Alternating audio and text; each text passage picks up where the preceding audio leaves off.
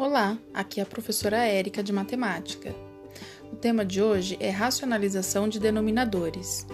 A racionalização de denominadores é um procedimento cujo objetivo é transformar uma fração com denominador irracional em uma fração equivalente com denominador racional.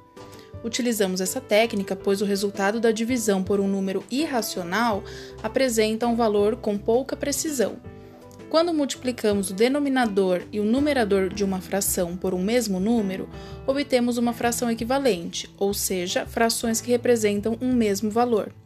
Sendo assim, racionalizar consiste em multiplicar o denominador e o numerador por um mesmo número.